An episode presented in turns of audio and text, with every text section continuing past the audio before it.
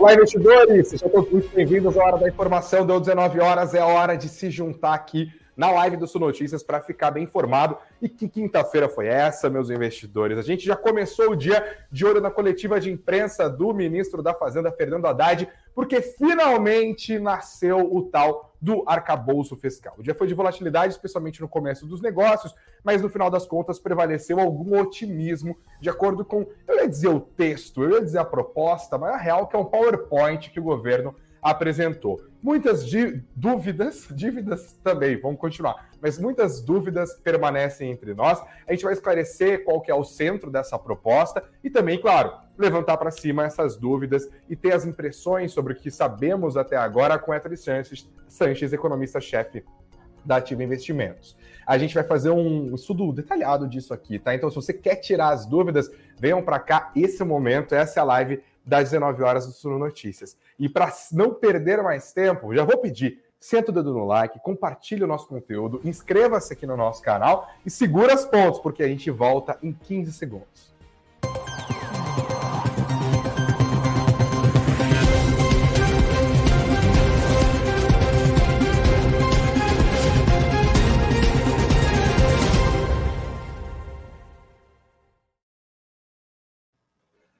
Arcabouço Fiscal, investidores. Sejam todos muito bem-vindos. Obrigado a todos vocês pela audiência nessa quinta-feira. E esse tal do arcabouço que a gente está há dias falando, finalmente nasceu a proposta do arcabouço fiscal. A proposta da nova regra que deve substituir o teto de gastos foi apresentada nesta quinta-feira pelo ministro da Fazenda, Fernando Haddad, e pela ministra do Planejamento, Simone Tebet. O efeito líquido disso foi queda nos juros futuros, queda do dólar e alta desculpas, de quase 2% do Ibovespa. A bolsa subiu 1,89%, 103.713 pontos. O dólar caiu 0,83%, continuou é, esse caminho aos R$ 5,09, abaixo de 5,10. 5,0977. Eu vou colocar na tela o mapa dos ativos. Dê uma olhada em como que está a situação, a fotografia do Ibovespa hoje, amplamente positiva. Dá uma olhada aqui, ó só dos, dos mais de 90 ativos que compõem o Ibovespa, menos de 10 terminaram o dia negativo. Eu vou parar só um segundo para tossir beber água, desculpa.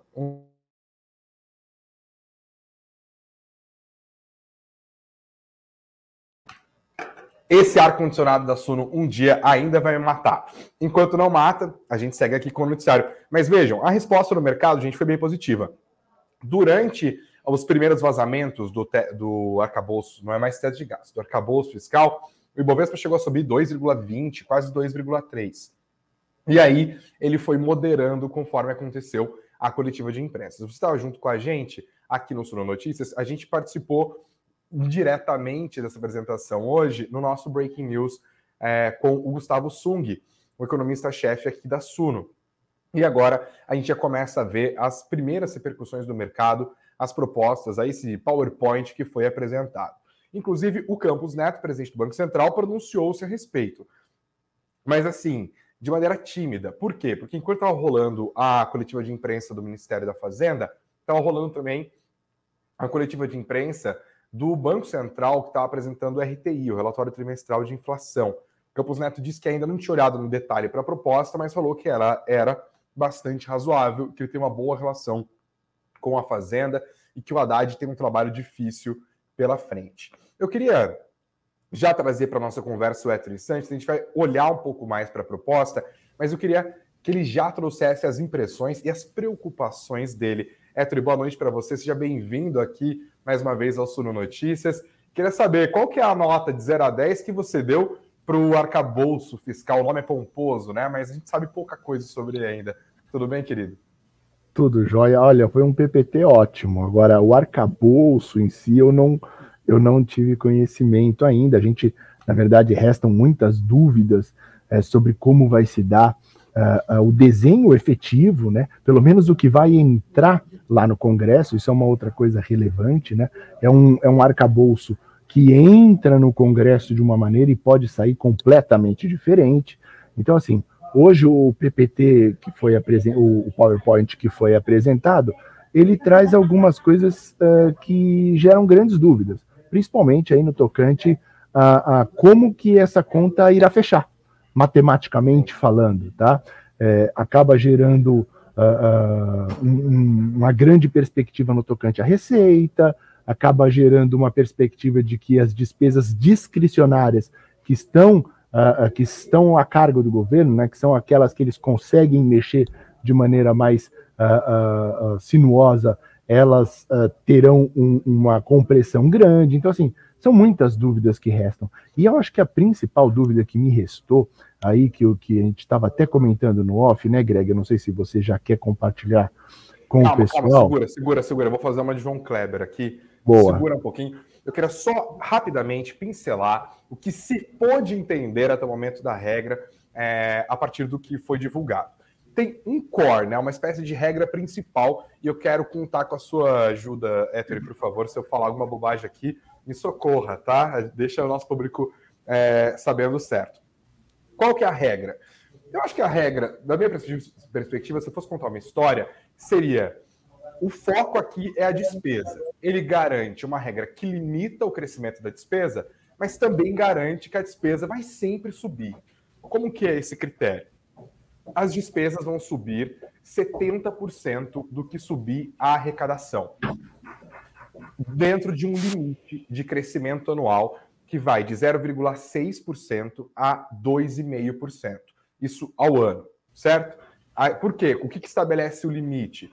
2,5%, porque se a arrecadação subir muito e esse 70% da despesa que estão junto ali com a arrecadação significar uma expansão acima de 2,5% ao ano, vai travar em 2,5%. Não vai poder subir mais do que aquilo.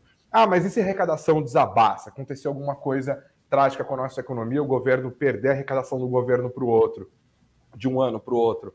Ainda assim, a despesa cresce, só que aí no piso 0,6%, que é o que o Haddad definiu ali como uma medida anticíclica, né? que seria no momento de uma crise econômica, o governo ajudar a estimular a economia por meio do aumento das despesas. O Haddad explicou uma coisa que estava deixando muita gente ansiosa já antes, porque houve alguns vazamentos e tal, é, em relação a essa projeção, porque ah, 70% sobre a arrecadação vai ser 70% sobre o que foi arrecadado olhando para trás ou sobre uma expectativa de arrecadação. Porque se for sobre expectativa, aí é muito fácil colocar uma expectativa irreal, aumentar enormemente a possibilidade do governo gastar de um ano para o outro e quando chegar no fim do período, falar: ah, opa, me enganei na conta. Ele falou: não, vai ser olhando para trás, o que pelo menos dentro dessa regra principal aqui é uma boa notícia. A gente está falando de 70% do crescimento da arrecadação de impostos do governo entre os 12 meses entre junho e julho do ano anterior, tá? Então, essa é a regra principal. Aí tem esse range, né, que eu falei, de crescimento de 0,6 a 2,5. Claro, a gente está falando de crescimento real, tá, gente? É crescimento acima da inflação. Então, é tirando a inflação, crescimento entre 0,6 e 2,6. E também tem um piso para investimentos. Dentro disso, são algumas metas dentro da proposta, mas que aparentemente não serão metas assim, que serão hiper perseguidas, no sentido de que, se não forem atingidas, haverá algum problema, algum tipo de responsabilização. A primeira meta é apresentar uma zeragem de déficit público já no ano que vem. A previsão do governo é de um déficit neste ano de cerca de 100 bilhões de reais.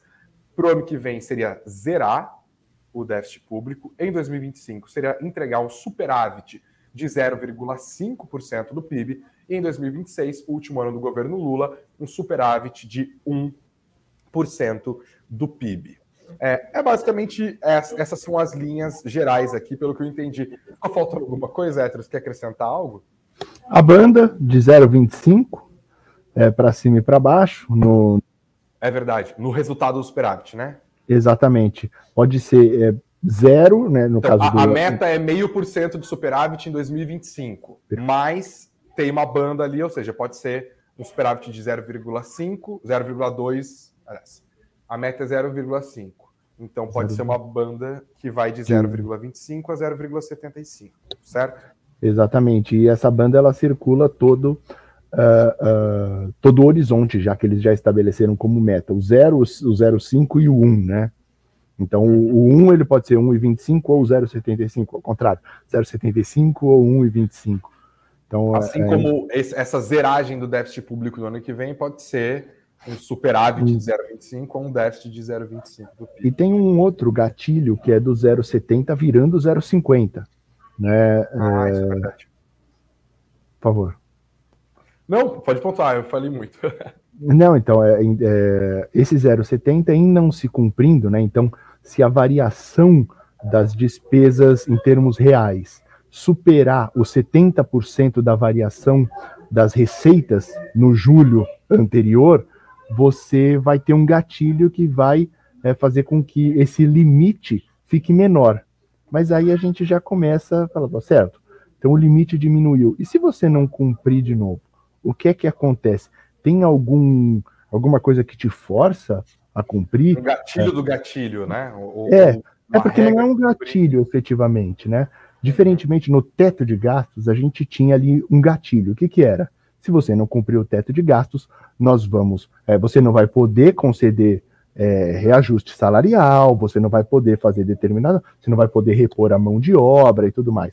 Agora, é, é, um, um, uma simples mudança de, de, de, limite é como se eu falasse assim para você: olha, se você ceder o limite de velocidade de 110 nessa pista, Greg, eu vou te fazer um limite novo de 90.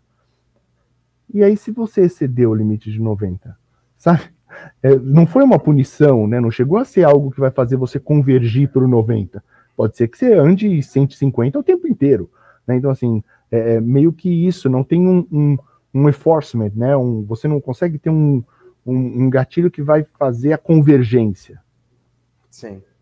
Mas você acha isso necessariamente problemático? Porque antes a gente até conversava né, pelo WhatsApp, estava falando com outros economistas e fontes e tal eu, quando bati o olho na regra, falei: olha, é a melhor das regras do mundo em termos de equilíbrio de dívida PIB? Não. Quando a gente olha esse PowerPoint safado que o governo publicou, inclusive, as projeções de dívida PIB deles mudam ou passam a cair ou ficam estáveis, elas preveem um, leve aumento, né? Está em 73 hoje, seria, iria até 77.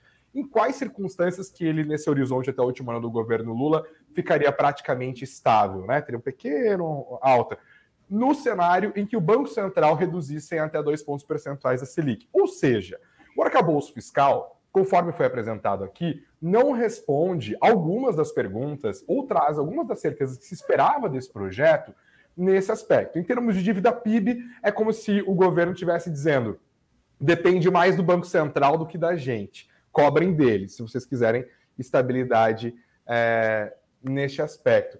Então, você fica. E em termos de aumento de arrecadação, porque foi algo que você mesmo pontuou quando a gente conversava, e eu vi outras análises também, muita gente falando: olha, para entregar esses números que eles estão prometendo, essas metas, mesmo dentro desse range, parece otimismo, né? A arrecadação tem que subir bem para eles entregarem uma despesa dentro desse patamar que acabe se transformando em zeragem de déficit no ano que vem, superávit já em 2025 e 2026.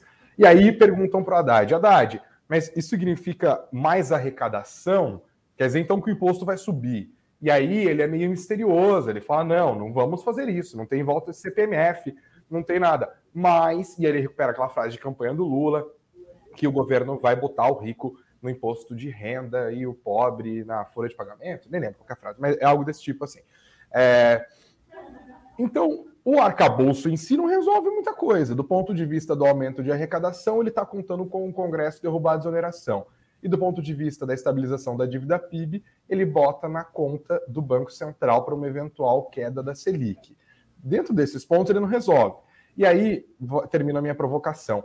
Se ele tem um ponto bom, é, ele parece execuível, ou pelo menos execuível, do ponto de vista político, do que o teto de gastos. Porque o teto de gastos nos colocou em algumas situações em que ele era aplaudido pelo mercado, é, embora sempre houvesse espaço para aquele debate acadêmico e sobre é, a efetividade dele e tal, mas a gente disso nos políticos se viam na forças simplesmente iam lá no parlamento e falavam assim: vamos parar então, cara, vamos furar esse negócio. Foi o que o Bolsonaro fez, por exemplo, no fim do ano passado. Então, quando eu olho para o arcabouço fiscal, eu falo, hum, dá para cumprir mais fácil. Mas, claro, só dá para cumprir mais fácil porque ele não é tão rígido quanto o arcabouço, quanto o teto fiscal era.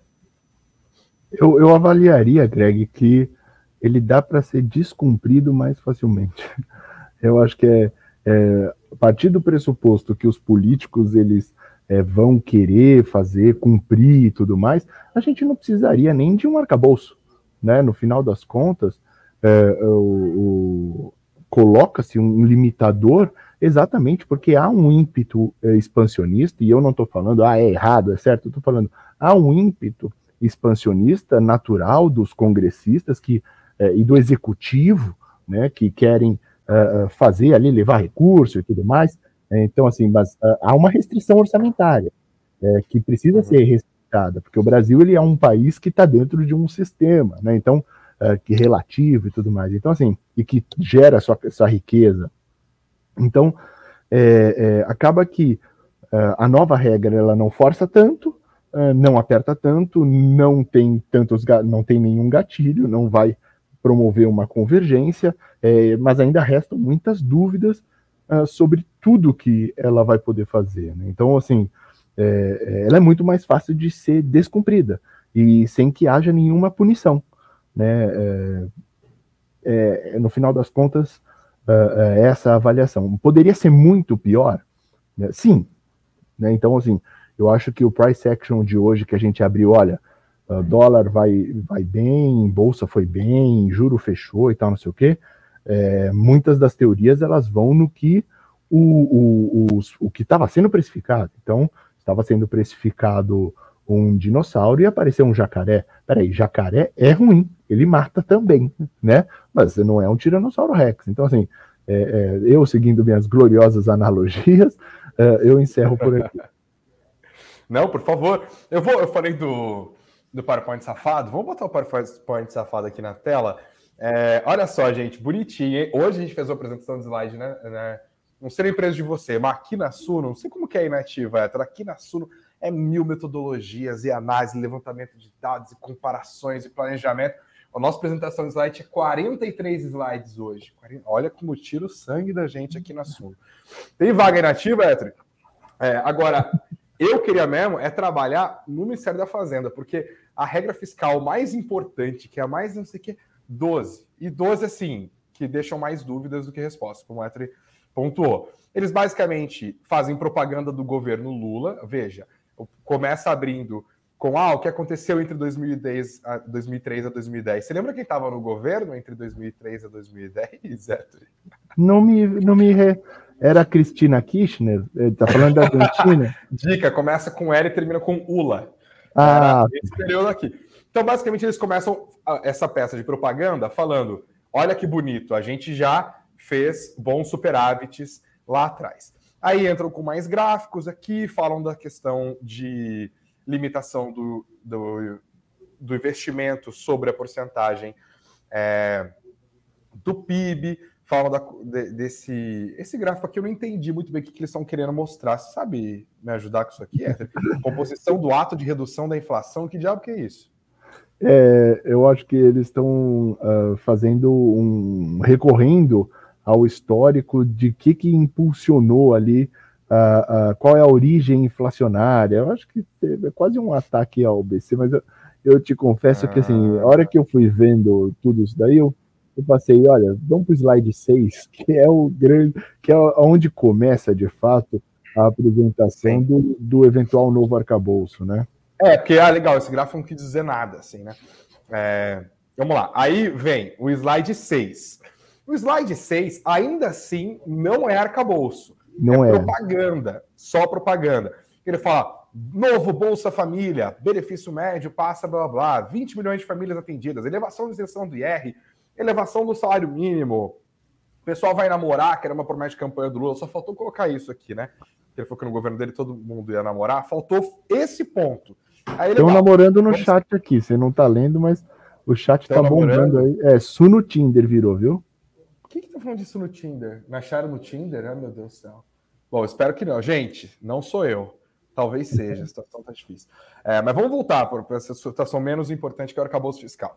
Aí é que ele fala das regras fiscais para atingimento. Aqui tem esse gráfico que mostra justamente o range para superávit primário, compromisso primário, né? Então tá aqui as metas desenhadas para 2023, é o que se espera é um déficit de 0,5% para esse ano, zeragem em 2024, superávit de 0,5% em 2025 e de 1% em 2026, com essa banda é, de variação. E aí eles começam a explicar as regras. Eu vou até destacar o ponto 3 antes de falar do ponto 2, porque você tem uma polêmica boa para introduzir aqui, né, Tri? Mas o ponto 3, que é meio que o centro da regra, né? Crescimento anual dentro da faixa de crescimento da despesa, limitado a 70% da variação da receita primária nos últimos 12 meses. Resultado primário acima do teto da banda permite a utilização do excedente para investimentos. E se os esforços do governo de aumentos de receitas e redução de despesas resultarem em primário abaixo da banda, obriga a redução do crescimento das despesas para 50% do crescimento da receita no exercício seguinte, que foi isso que você falou, sem explicar o que aconteceria daqui por diante. Né? E aí o ponto 2 que ele tenta falar sobre o que é esse teto de despesas dentro da regra do arcabouço. Eles pontuam: o atual teto de gastos, o atual teto, passa a ter a banda com crescimento real da despesa primária entre 0,6% a 2,5% ao ano, mecanismo anticíclico, com Fundeb, que é o Fundo Nacional de Educação, e piso da enfermagem, que é aquele fundo da União que ele repassa para os municípios conseguirem cumprir o piso da enfermagem aprovado no passado, duas medidas que são constitucionais, inclusive, é, excluídos dos limites, regras constitucionais já existentes. Aonde que você viu uma possível pegadinha aqui, Héctor? Fala para gente. Não, não, não foi pegadinha, Greg. Foi. Eu, me faltam explicações. É, falta é. o texto efetivamente, mas a hora que se pontua o atual teto de gastos, eu imagino que seja o teto de gastos vigente em 2023. Entretanto, a PEC de transição, que foi aprovada uh, no final de 22, excepcionaliza diversos gastos do teto. Né? Então, já nem estou falando de precatório, que é uma outra PEC, a PEC dos precatórios lá de trás. Mas a, a, a PEC de transição tirou do teto de gastos o Bolsa Família, tirou do teto de gastos algumas outras coisas. Então, assim, é, é, o atual teto de gastos que ainda vai excepcionalizar o Fundeb. Então, já tira o Bolsa Família, tira o Fundeb, tira também o piso de enfermagem, é, é, que é a referência, ou é o teto de gastos não excepcionalizado, que não tem, é o teto de gastos só sem, só sem os precatórios, ou vai incluir os precatórios. Eu acho que não vai voltar com precatório, mas. É, não, gente... é que eu acho que não tem porquê voltar com o precatório. Porque, enfim, quando rolou aquela é, essa história dos precatórios, já foi para sempre. A questão aqui, para mim, me preocupa até mais, é o Bolsa Família, né? Porque o governo queria excepcionalizar o Bolsa Família do teto por quatro anos. Primeiro era para sempre, depois por quatro anos, depois por dois anos, mas no final não teve é, condições políticas de aprovar isso, liberou só por um ano. Mas é isso que você fala. Aqui fala o atual teto de gastos. O atual teto de gastos excepcionaliza as despesas com o Bolsa Família. O e aí, social, se for esse caminho. Que foi, inclusive, objeto aí... de campanha. O Lula disse Exatamente. diversas vezes que gastos sociais não podem estar limitados ao teto de gastos, né? Uh, era uma grande crítica, e, e, Bolsa Família é um gasto social, né? Uh, um programa social.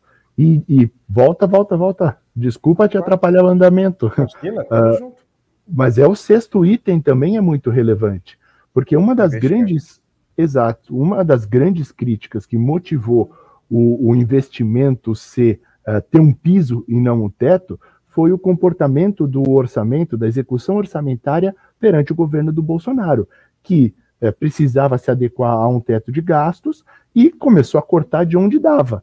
Investimento ele está contido numa parte chamada discricionária do orçamento. 95% do orçamento ele é obrigatório, ou seja, você pode querer ou não, você vai ter um reajuste, você vai ter que executá-lo, você vai ter que fazer o dispêndio. A parte que o, o executivo ele tem de fato capacidade de alocação, de alocação são apenas 5%. Investimento está dentro disso. Então, assim, a partir do momento que você pega os 5%, coloca um piso aqui de investimento, você ainda você reduz. Você externaliza parte desse, dessa despesa também, né? Exatamente. O, o, qual que era a grande crítica do teto? O teto era teto sobre tudo, tinha piso sobre educação e saúde, que tinha uma, tem ainda, inclusive, uma dinâmica ascendente. A partir de, ou seja, no longo prazo, se você tem um teto que tem um reajuste de inflação e você tem uma educação e saúde que tem reajuste maior do que a inflação, logo tudo que estiver aqui dentro vai ser comprimido. O mesmo vai valer para isso. As despesas discricionárias, discricionárias são 5%. Se você coloca um, um, um piso para investimentos, todo o resto pode acabar sendo comprimido. E você perde grande mobilidade para executar exatamente uma, a, a, o, o superávit primário, é, todas as outras coisas que é, estão acontecendo. Mas aparentemente eles comemoraram o arcabouço aqui. Só um segundo, deixa eu ver se eu, se eu pago geral ou o que, que eu faço. O que, que comemorou? Ele se acreditar em casa ou ele está na empresa agora? eu, tô, eu tô na empresa. Ô, Matheus.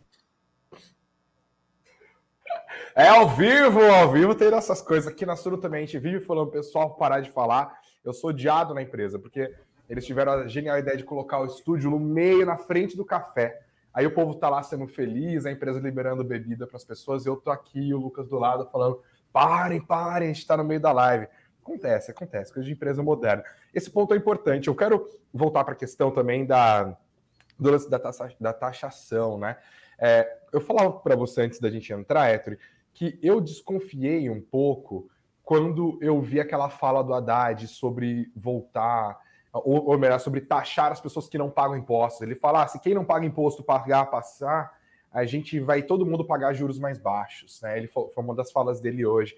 É, e aí depois o Lira também soltou uma fala é, de que o, o Congresso está junto com o governo e que vai discutir isenções, desonerações, subvenções e incentivos fiscais, reproduzindo parte da fala do próprio Fernando Haddad hoje também.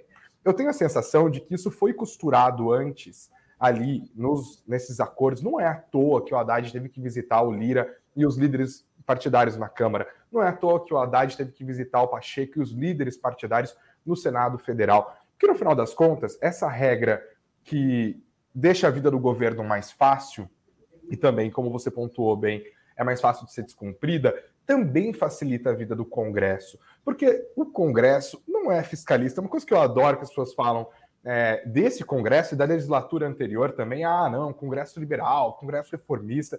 Na hora que aperta, político quer mandar verba para suas bases eleitorais, cara.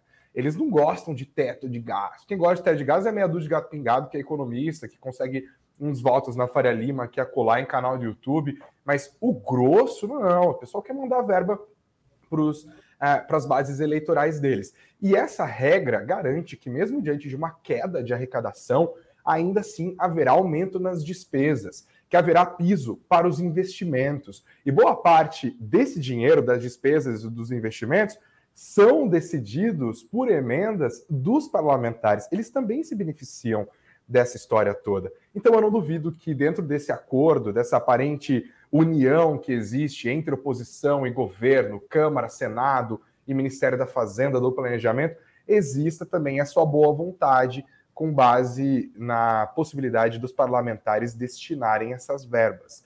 É, essa é uma suspeita, não tem como dizer exatamente, cravar isso, mas é uma costura que parece até meio óbvia, assim, quando a gente olha para trás, né?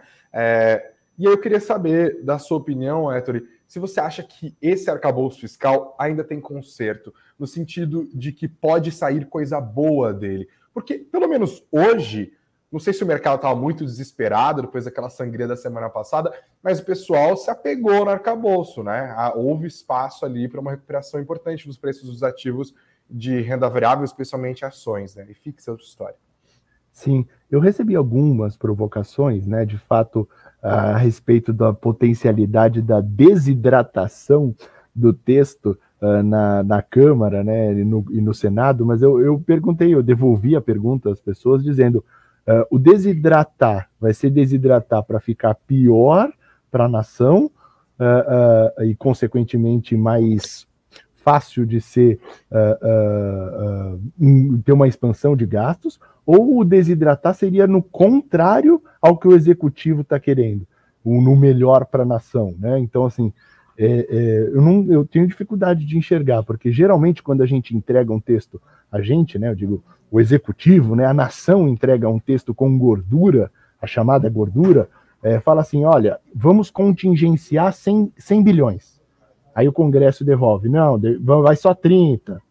Aí, peraí, Sim. vamos pôr 50. Então, assim, é, o, no caso, o executivo é o goleiro, né, no, no, e, o, e o Congresso chuta. Nesse caso, o desidratar seria o, o Congresso sendo goleiro, tem dificuldade de enxergar essa inversão de dinâmica é, entre executivo Sim. e legislativo. É, mas assim, é, é, é, evidente que tem salvação, mas eu acho que não não vai ser algo tão factível uh, assim. As contas eu já tinha certa reticência, né? Então não sou das melhores pessoas para chamar para a live aqui. Se você esperava um otimismo, né, Greg? Me desculpe, mas eh, eu já tinha uh, reticência no, no paradoxo do, do, do, torniquete, né? É, quanto mais é, for apertado, menos crível vai ser, né? Ao passo que quanto menos apertado, mais crível, mais está solto, né? Então, assim, existe um paradoxo, né? E esse ponto ótimo me parece que está muito longe de ser alcançado, porque o Brasil ele precisa de um torniquete justo.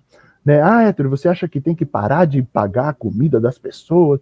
De jeito nenhum. Existe uma necessidade de aporte social no Brasil, mas também o cobertor brasileiro é muito grande, tem muita ineficiência de gastos. A própria ministra Simone Tebet, ela ressalta isso constantemente. Precisamos de métrica de produtividade de alocação de recursos. Todo lugar tem. Você pega um, você tá, vem aqui nativo e fala assim, olha, eu estou precisando comprar um, um furador, né? nem, nem usa mais furador, eu estou precisando comprar um teclado, um furador, entreguei a idade, hein, Greg? É, eu estou precisando comprar um teclado, uh, me, me dá 100 reais aí. Eu falo, não, peraí. Comprar um, um, mimeógrafo, você entra na ativa assim, tem vários mimeógrafos espalhados, né? Amor Exato. de Deus, uma empresa que não, é que eu, eu, sou antigo, a empresa é moderna.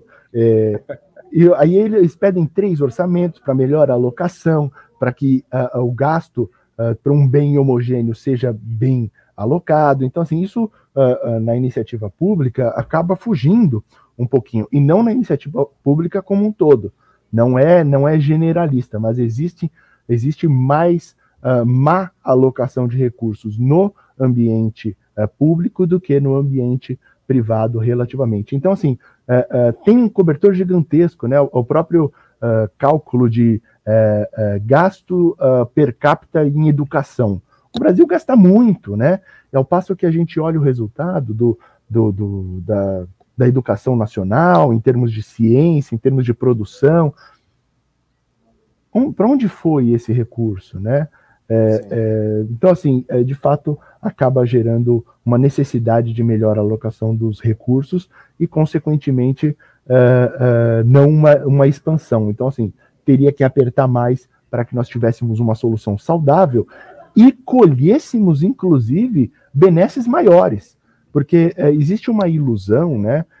Tal qual existe uma retórica contra o próprio Banco Central hoje, ah, o juro está muito elevado e, e, o BC está contra o social. Fala, Calma, não. É, o juro está elevado para a estabilidade de preços. Quem tem uma barbinha branca, um cabelo branco, viveu na pele um processo hiperinflacionário. E a hiperinflação e a inflação, a desestabilização dos preços, pune exatamente o mais pobre, mais relativamente do que o mais rico. Então, assim, é, é, não se trata de, de algo, ah, não quer que gasta pelo não social. Não, se, se a gente tiver uma saúde financeira boa, vai ser possível que o país cresça e que a gente tenha uma alocação melhor de, de recursos em termos sociais. Então, assim, é toda uma situação complexa que o arcabouço acabou deixando, na minha avaliação, evidentemente, e aí fugindo do price action do mercado hoje, é, é, deixou a desejar. É, e o price action do mercado talvez estivesse esperando algo que fosse muito pior, e acabou não sendo uh, tanto e, e, teve uma melhora. Mas ainda assim, eu acho que o fundamento brasileiro ele não está nesse, nesse, nessa benevolência que a gente está hoje em dia. E aí eu não estou falando de bolsa, eu estou falando de dólar e, e, e, juro, DI no caso. É, tem, tem um jogo de expectativas, né? É, a bolsa, especialmente, é um lance muito de curto prazo. A questão é como eles vão precificar, precificar os preços desses ativos num horizonte um pouco mais distante. E um fator muito importante você acabou de citar, que é a política monetária.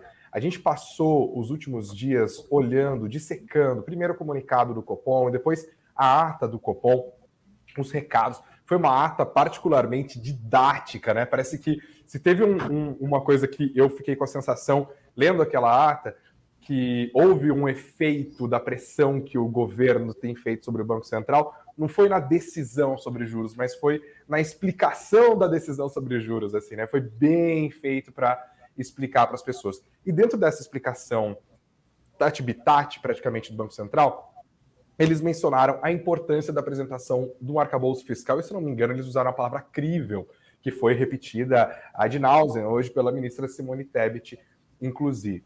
É, claro, Banco Central, Safo, não se comprometeu, é tipo, ah, apresentou uma regra, qualquer regra, e a gente já vai começar a descer juros. Inclusive, mantemos aquela nossa postura de que, se for necessário, nem pode. tomar o processo de ajuste.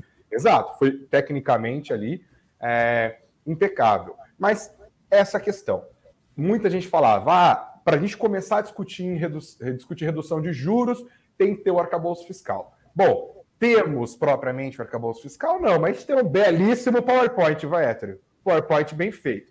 Com esse PowerPoint bem feito, que é quase que o arcabouço fiscal, dá para a gente começar a discutir é, redução de juros, porque a última vez que a gente conversou aqui na live, você falou que apostava em Selic a 3,75 até o fim de 2023. Eita, homem hawkish. Ainda tá assim. ah, que isso, cara? Depois desse PowerPoint bonito, o que, que, é, é. isso? A gente precisa, eh, o próprio, a própria autoridade monetária pontuou isso precisamente, né? Eh, falando que, eh, ainda que seja apresentado o ótimo PowerPoint, não, não tecerei críticas ao PowerPoint, você precisa, tal qual foi na época da reforma da Previdência, a autoridade monetária ela precisa que isso seja efetivado e que uh, haja um desdobramento uh, uh, sobre as expectativas de inflação. Em não ocorrendo, não tem uma relação mecânica, e o termo utilizado pela autoridade é: não há uma relação mecânica entre o fiscal e a política monetária. Você tem que ver as expectativas de inflação cedendo para que aí sim a autoridade monetária possa reagir reduzindo os juros, né? Afinal de contas, conforme eu disse aqui, né, para além da, da, da retórica de que o Banco Central é o vilão. Aliás, os bancos são os vilões do mundo. É, o Banco Central é o vilão, ele quer o juro alto. Eu não conheço assim uma pessoa que quer juro alto. Eu sinceramente, ah, eu quero ver a atividade desacelerar. Não, o Banco Central ele tem uma, uma atribuição que é o controle inflacionário, a estabilidade dos preços. Para tal, ele se vale dos, da Selic, é um instrumento que ele tem. Então, assim, para que a gente tenha uh, uh, o easing monetário, o afrouxamento monetário, a redução da Selic, será necessário a estabilidade dos preços. E estão longe uh, de se equalizarem, vamos colocar, vamos colocar dessa maneira. Ah, Héctor, que isso, cara? Você está torcendo contra. Eu já estou começando a achar. Não, não, um caminho, não, né? não, me faça ataque ad hominem, não, pelo amor de Deus.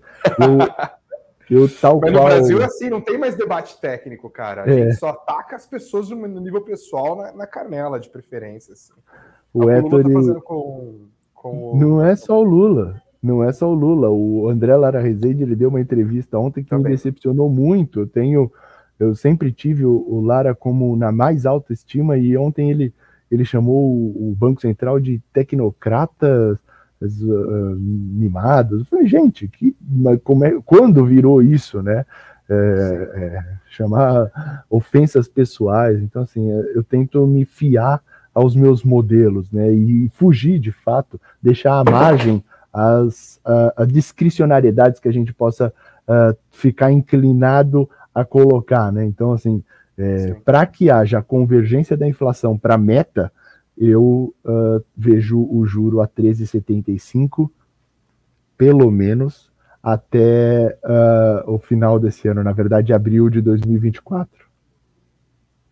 Bom, eu falei que não tinha erro no PowerPoint, mas eu lembro que na transmissão ao vivo eu reparei que eles estavam tão animados em querer vender essa peça de publicidade que eles colocaram aqui, ó, é, atração de serão os efeitos né, do, do arcabouço fiscal, recuperação do grau de investimento e eles repetiram mais, mais previsibilidade e estabilidade e recuperação do grau de investimento. Faltou uma revisão do PowerPoint aqui você acha que a gente vai conseguir recuperar o grau de investimento só com o cumprimento desse arcabouço fiscal, Héctor? E aí eu encerro, posso te liberar daqui a pouco. Não. Sintético, o cara quer ir embora, né? Não. É, então, assim, não, o processo de recuperação do, do grau de investimento, ele é um processo completamente uh, uh, gradativo, né? A gente está muito longe do, do, do limiar. Se a gente tivesse é, é, porque o grau de investimento, para quem não sabe, ele tem um limiar a partir de determinada nota, você começa, você entra nesse grau de investimento e aí diversos fundos podem aportar no, no país, internacionais e tudo mais. A gente está muito abaixo desse limiar. A gente tem que galgar ainda muito, muitos passos, restabelecer a credibilidade fiscal, o compromisso com o crescimento, com a, com o, a dinâmica de gastos, com uh, o nível de. Para você ter uma ideia, uh, a gente, quando tinha grau de investimento, na época do Lula, a gente tinha relação dívida-PIB em 30. Sim. Está Era em, 70, mundo, né? está em 75. Então, assim, nós precisamos, pelo menos, dar uma perspectiva de dinâmica melhor para a nossa relação uh, dívida-PIB, que no final das contas é o quanto a gente tem de, de de dívida, quanto a gente consegue gerar de riqueza em um ano. Eu tenho uma pergunta última, eu deveria ter falado isso antes. Como que estão as suas projeções hoje para superávit primário dentro desse horizonte que é o governo Lula? A gente já sabe o que o governo acredita que vai acontecer. O que, você acha que vai ser entregue? Em percentual do PIB ou em percentual em do PIB? Vamos usar a métrica do governo. É. É, a gente tem então menos 0,8 uh, uh, para 2023 é, o governo está menos 0,5. 2024. É, menos 0,6. O governo está 0,0. 2025. Menos 0,2. O governo está mais 0,5. E 2026? E, me, e menos 0,5. O governo está mais 1%.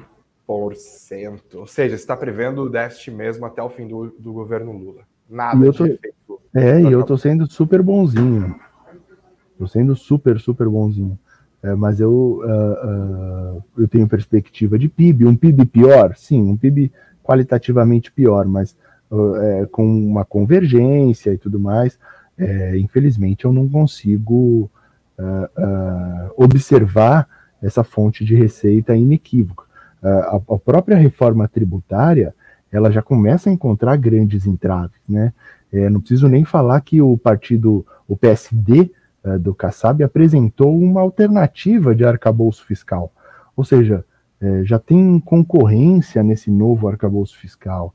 É, o, o, Arthur Lira frequentemente tem é, vendido caro ali a, a, avaliação sobre a base do governo. É, e bem ou mal, esse PL ele precisa de maioria em ambas as casas e a gente sabe que o Senado é relativamente mais avesso ao, ao executivo atualmente. Sim. Bom, vamos mais uma vez terminar a live torcendo para o Ettore. Tá Desafiador. Ele, ele não tem essa maneira de estar errado, não é sempre que acontece, né, Ettore? Ambiente desafiador. Eu acho que a gente tem que ter na cabeça assim: se trata de um ambiente desafiador, uh, para os investidores que estão nos assistindo, que uh, querem um, um, fast money, tem muita oportunidade, é importante muito se informar. Uh, o Brasil ainda é um, um, um, país com sua institucionalidade, ou seja, é, é, apesar de, de, ah, olha, na margem o Ether está projetando 0,9 de PIB no ano que vem, com déficit e tudo mais, apesar dos pesares, ainda se trata de uma nação uh, gigantesca bem ou mal, uh, uh, para quem é PF, você receber 13% de, de pré-fixada, não sei se a gente, né? Vamos, vamos cair para baixar? Exato. É, é isso. É interessante, economista-chefe da Ativa Investimentos. Mais uma vez, muito obrigado, viu, pela sua participação. Imagina. Sempre Precisando, estamos por aqui. em breve. Obrigado, querido. Um abraço. Valeu. Bom, por aqui, gente, a gente vai encerrando essa que foi uma live especial, dentro de uma data especial, e foi apresentação do arcabouço fiscal. Se esse bom humor do mercado com o arcabouço vai permanecer na sexta-feira, a gente ainda não sabe. No mês de março, a bolsa ainda está no negativo, mas chegou até ter, perdas acumuladas de 5%, agora está na faixa do 1,5%. Amanhã é o dia decisivo, hein? Amanhã é dia 31 de março de 2023. Deixa eu dar uma olhada como ficou a nossa enquete. Eu perguntei para nossa audiência o que, que ela achou da resposta do mercado ao arcabouço fiscal. 47% disseram que foi exagerada, porque ainda pode dar ruim. 36% disseram adequada, porque agora teremos previsibilidade. E 17% disseram que a resposta do mercado foi comedida, porque o arcabouço fiscal é melhor do que se esperava. Amanhã a gente está de volta aqui às 19 horas com mais informações para vocês, olhando com cuidado o noticiário econômico e político internacional desse país que é sempre fonte de muitas emoções. E claro, mais destaque sobre o mundo corporativo. Tive até que cortar parte do noticiário aqui, porque hoje cobertura especial. Agradeço muito pela sua audiência. Não se esqueça de sentar o dedo no like, de compartilhar o nosso conteúdo, de se inscrever aqui no nosso canal e de dar uma olhada nas descrições que estão aqui no nosso vídeo e também nas nossas plataformas de áudio. Beijos de beijos, abraços aos de abraços, muito dinheiro no bolso. Até amanhã, porque a sexta-feira está chegando. Até mais.